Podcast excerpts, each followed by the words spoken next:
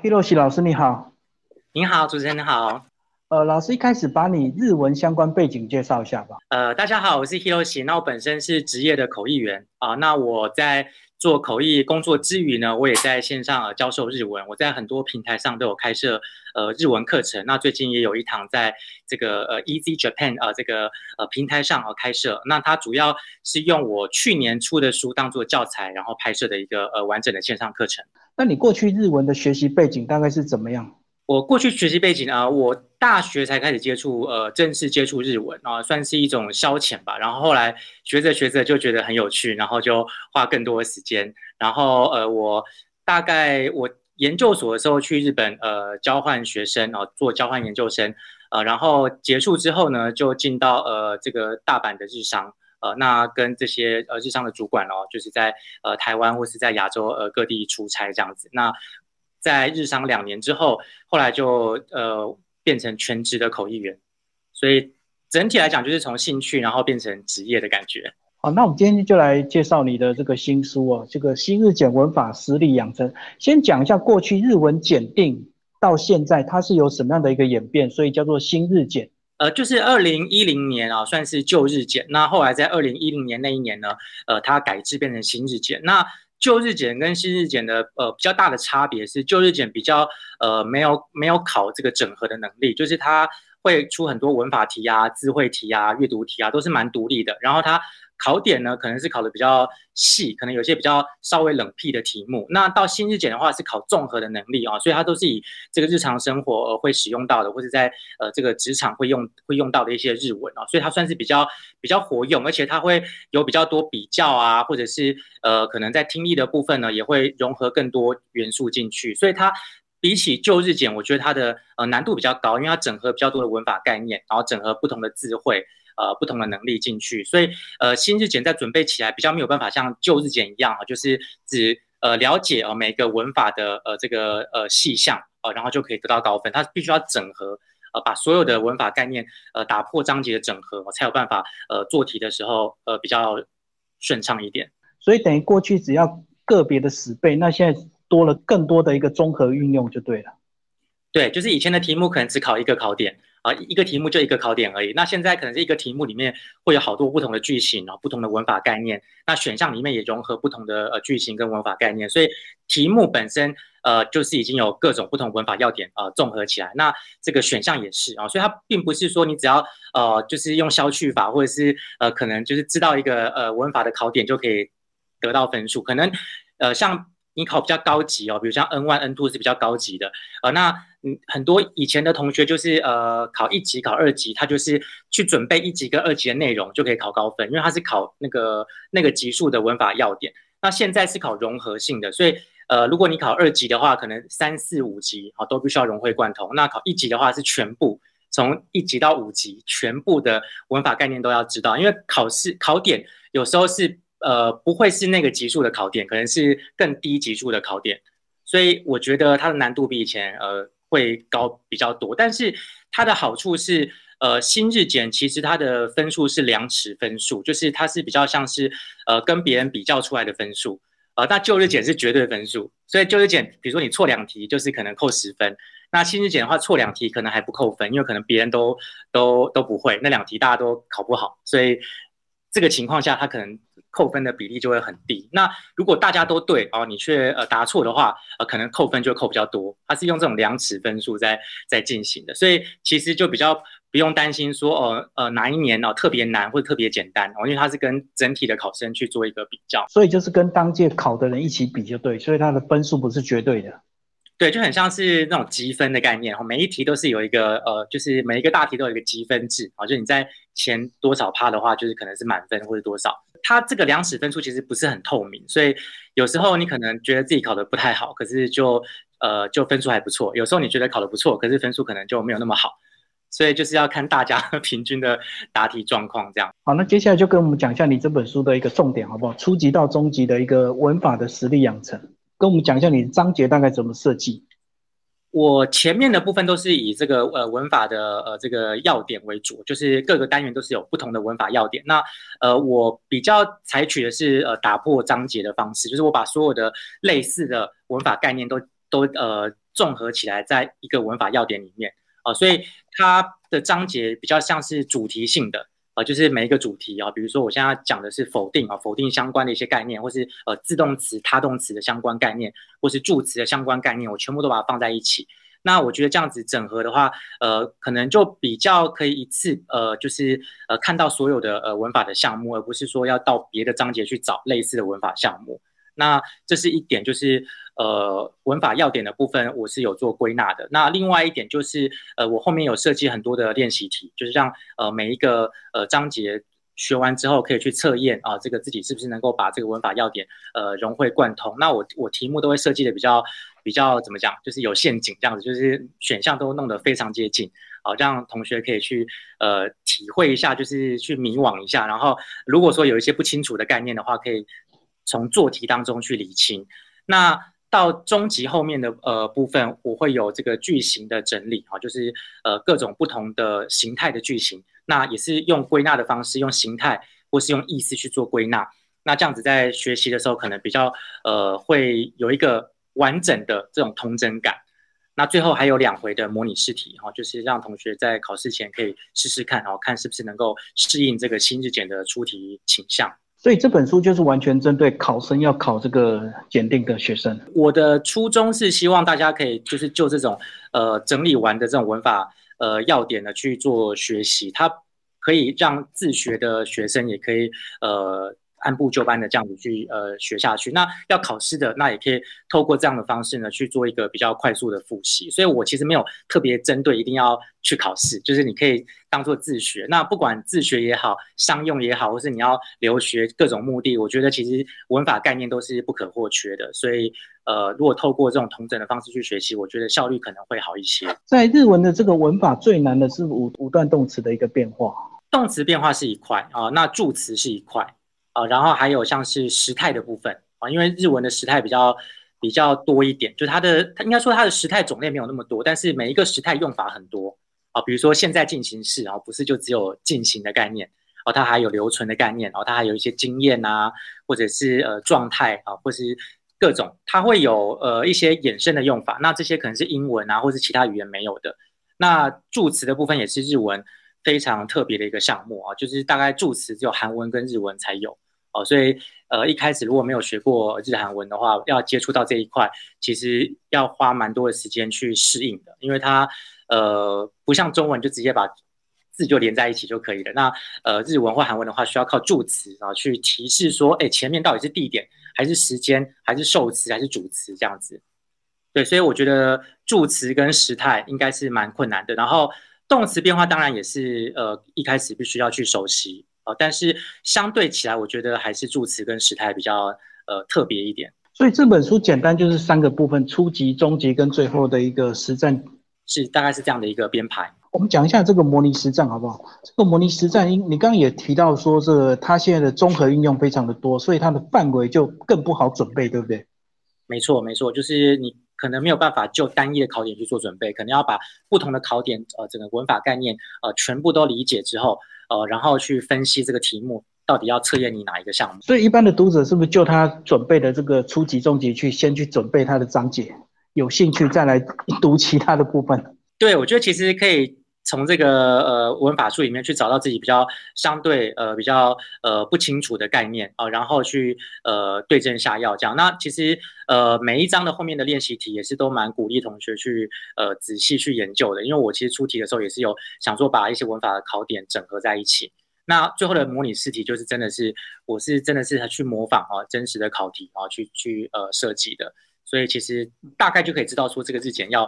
呃的这个出题的倾向是怎么样？我们来讲一下内文的一个设计的巧思，好不好？在里面有一些特别标蓝色的，它是所谓的这个重点嘛？是，就是要跟考生沟通的一些文法呃重点项目提示。然后一般就你的个人经验来讲，如果准备初级或者中级，一般的台湾学生大概准备期要多久啊？也要看大概就是投入学习的时间有多少。那如果是每天都有念个两三个小时的话，我觉得应该半年差不多吧。对，半年应该是可以把基础打得还蛮稳定的。呃，如果说有真的是每天都有在按部就班的学习的话，那其实我觉得学习比较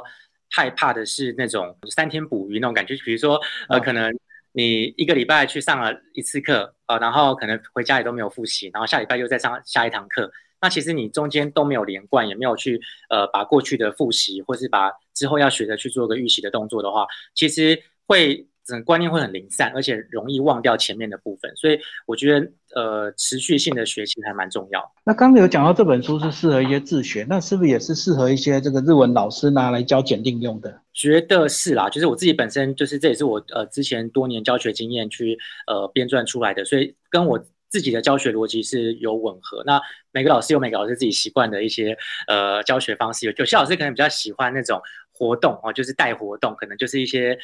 市售的参考书，可能有一些呃课堂上的活动啊，教学生呃照样造句啊，或者是可能有一些呃小单元，或是一些文化的部分。那他透过这种方式呢，让学生可以呃实战，或者是可以去理解一些呃文化，或是激起学生呃学习的动力。那我。这个真正全部都是文法，所以比较 比较算是那种就是要速成的那种，就是可能真的是要很有效率的把文法学起来。那可能中间会比较没有那么多活动，因为我里面没有设计一些活动，或者是一些什么照样造句，或是一些呃填空的那的那些那些题目，所以跟一些市售教材会有一点不太一样。所以它算是很扎实的文法书，就对。对，就是相对起来比较可能会比较不好啃一点。就是如果说不喜欢一直。钻研文法的同学的话，但是其实如果要短时间内速成的话，其实呃这样子就我过去的学习经验，这样子会比较有效率，节省比较多的时间。对，因为如果我们初学者学语言工具书，都会买那个带 M P 三的，至少懒得看的时候，要反复的听这样子。但是那个是适合初阶的嘛，就是比较生活绘画类的。对，就可能会有一些呃里面有一些生活绘画，然后绘画里面有一些单字，然后单字可能还列出来。还有上面还有标音啊什么的，然后还有一些可能呃互动式的，比如说呃听力测验啊什么的，这种是比较常见的房间书籍。那它就不是这么针对文法，它就是全方位的去帮学生呃准备这些实例。但是真的读的话，其实还可以就你有兴趣的章节先念嘛，不用真的从头到尾照顺序，对不对？对，基本上我还是有设计，就是呃由浅入深啦。但是基本上每个章节是蛮独立的。所以可以从自己比较不熟的章节开始读起。跟我们讲一下每个这个章节好不好？在一开始都会有一个考点，然后再做一个传统的句型，再做一个比较，都是大概这样的一个这个方式吗？是。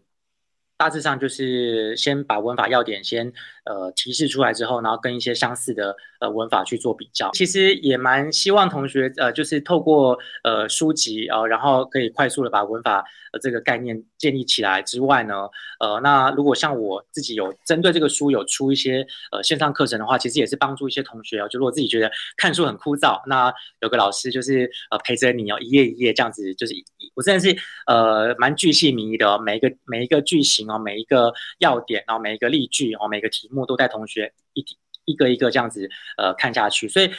也算是陪伴同学学习。所以其实呃这也是我呃就是把这本书变成线上课程的一个主因。然后不然其实说真的，现在房间有很多的这个书籍，有很多的课程。那我自己在呃别的平台我也开过蛮多呃这个检定用的呃课程。那只是因为偷把书变成呃课程是我第一次的尝试，希望可以让同学在呃学习的时候呃比较不费力一点，因为有人带着看的话，我觉得有时候像我自己的话，我是比较喜欢就是有老师带着我看下去，因为自己看有时候呃不知道怎么念，然后可能有些呃文字又看得很模糊，我不知道他真正要传达的意思是什么。所以这也是我开这门课的呃初衷。那大家如果有需要的话，就可以参考一下。所以有针对这本书的一个线上课程，就对，完全照着章节顺序这样教吗？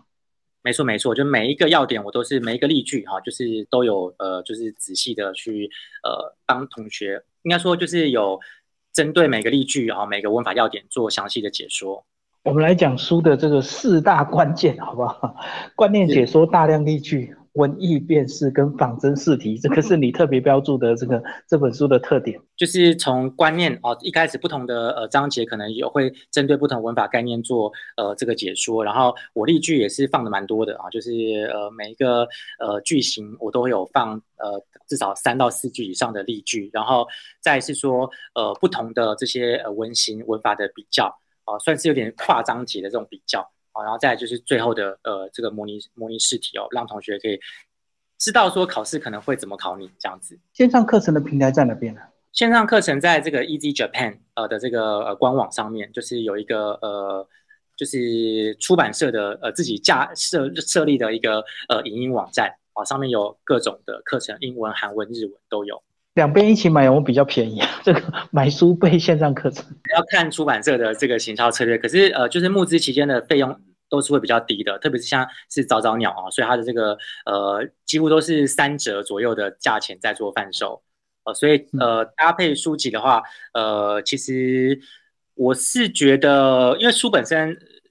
也这个费用大家应该都可以负担得起。那线上课程的费用呃也。在募资期呃购买的话，其实这样应该是最划算的。然后现在全部的这个课程已经录完了嘛？总全长多长啊？全长预计会超过三十五小时，可能会超过四十小时。目前我已经拍完大概六成了啊，就是前面初级的部分呃差不多拍完了。那现在要拍中级的部分。哇，三十几个小时，非常扎实哎。对啊，就是如果说可以真的是按部就班，每天看个看个一集的话，其实大概。三四个月差不多就把这个书整个都完整的学完，那其实其实这样就可以去考试了，我觉得。不过上课程应该还是有基本的这个五十音的基础吧？对，这个五十音基础其实现在呃线上的资源非常多啊，这个五十音的网站，然后还有那种教你用毛笔教你写，就是很漂亮的字体啊，或者是呃就是一个一个字带带带着你念，然后旁边还有这种市售的一些习字体啊什么，所以其实我觉得。应该如果真的有心的话，应该一两个礼拜就可以把五十音完全的呃练熟了。那当然透过多看例句嘛，练练熟之后再看例句，然后再配合呃老师的讲解，就是加深印象。看到这个字就可以很自然的发出它正确的发音。所以我觉得五十音不是一直去背，而是要透过句子、透过单字，然后去加强哦每个音的这个印象。不然的话，如果就是看那个排列好的那个五十音，跟我实际看到一个句子。其实还是有差别。对，而且如果你硬背的话，你可能看到一个字，你要先从 R E V O 那个照顺序念，你才读得出来，你不会直觉的马上念出来。对，因为其实它就说真的，它是五十音，可是事实上扣掉一些重复的字的话，大概只有四十七个。那平假名有四十七个，片假名也四十七个，哦，那加起来大概九十四个。所以其实我觉得没有那么难背啦。剩下就是一些可能浊音啊、半浊音啊那种，就是一些呃语音的变化。其实。文字本身，呃，其实我觉得可能跟韩文比的话，其实它的变化是比较少的。最后呢，老师跟我们讲一下这个我们今天的这个背景图啊，特别挑了日本的富士山。你个人过去有去了几次啊？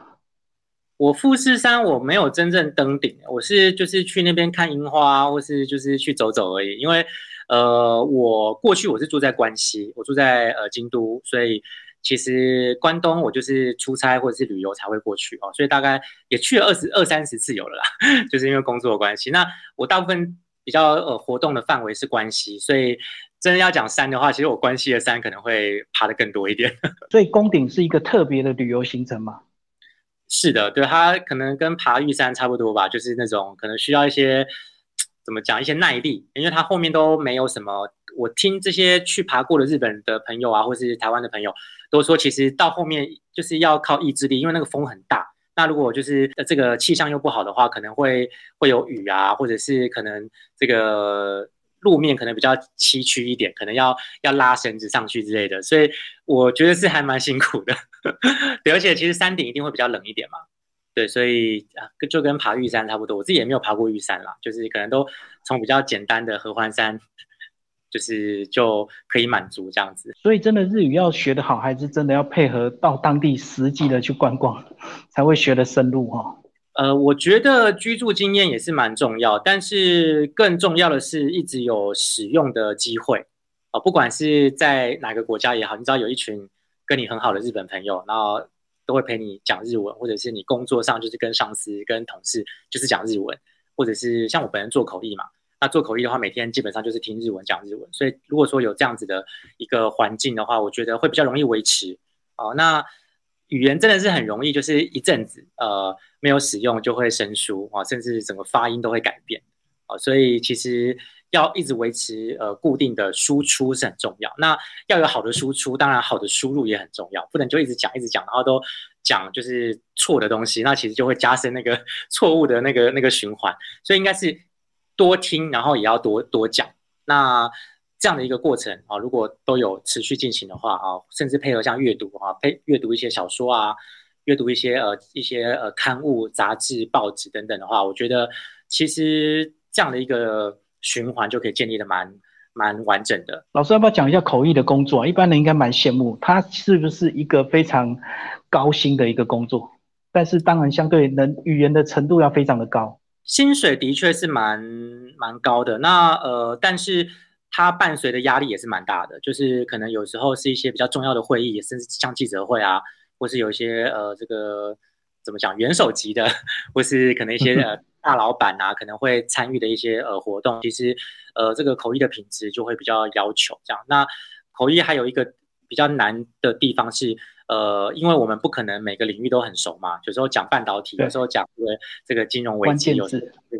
对啊，历史啊，文化啊，就是我每次就是做一个新的案子，都要重新再去呃研读它的资料。像我可能之前呃我比较不熟的，像是电竞啊，就是这个一些电玩的部分啊，现在线上游戏非常的蓬勃发展。好像是宝可梦啊什么的，有不同的元素啊，什么一些机器人啊，什么大战什么的。那那如果对这些呃机器人啊这种呃线上的一些呃游戏平台或是一些呃现在比较流行的一些流时尚比较不熟的话，其实做这些比较特殊领域的案子会蛮辛苦的。对，所以要花蛮多时间准备，所以其实有时候换算时薪也没有那么高啦。如果包含准备的时间的话，哦，所以有时候有新文化的话，就会有新的合成字，对不对？对，会有新字出来，就是比如说像最明显就是一些游戏嘛，游戏一定都是一些造字，比如说像宝可梦那些神奇宝贝的名字，那那都基本上就是创出来的嘛。我是曾经有一个晚上，就是为了要要要参加这个神奇宝贝哈这个宝可梦的会议。我好像背了七十几只吧，就是那种就是没有看过的那个怪怪兽的名字。有时候你就算背了，隔隔天去现场，有时候哎一听到也也是没有办法马上反应，因为短期记忆其实很容易就消失，而且下一次再碰到的时候又要重背一次，因为会有印象，可是不见得可以完整的记起来。那特别像特殊领域的话，像一些半导体的一些名词，那真的就是只有那个行业的人会比较知道。那如果你是外行的话，其实真的要做的功课还蛮多的。哎，如果是重要的会议，一般你们会先拿到所谓的他们的演讲稿吗？没有演讲稿，哎，就是会有一些投影片或者是相关的资料。那有时候甚至也没有资料，就是直接就说，哎，我们要开一个半导体的会议，你就几点在哪边集合这样子。所以其实有时候我们都蛮适应说没有资料的，因为反正如果大致有做过的话，就可能会想到可能会谈论谈论什么样的主题。那尽管是这样，有时候去还是会碰到一些。没有准备到的事情，比如说可能一些最新的一些科技的发展什么的。那如果没有在这个产业的话，像半导体就是真的日新月异嘛，就英特尔可能又又又出一个什么新的制程啊，一些先进制程又到几纳米，然后那这个有时候你没有看新闻的话，根本不会知道。哎，所以这两年是不是都都是很多所谓的这个线上会议的一个即时口语啊？对，线上会议比较多一点，所以线上会议其实。对我们来说，其实蛮蛮相对起来蛮轻松的，因为不用这样子，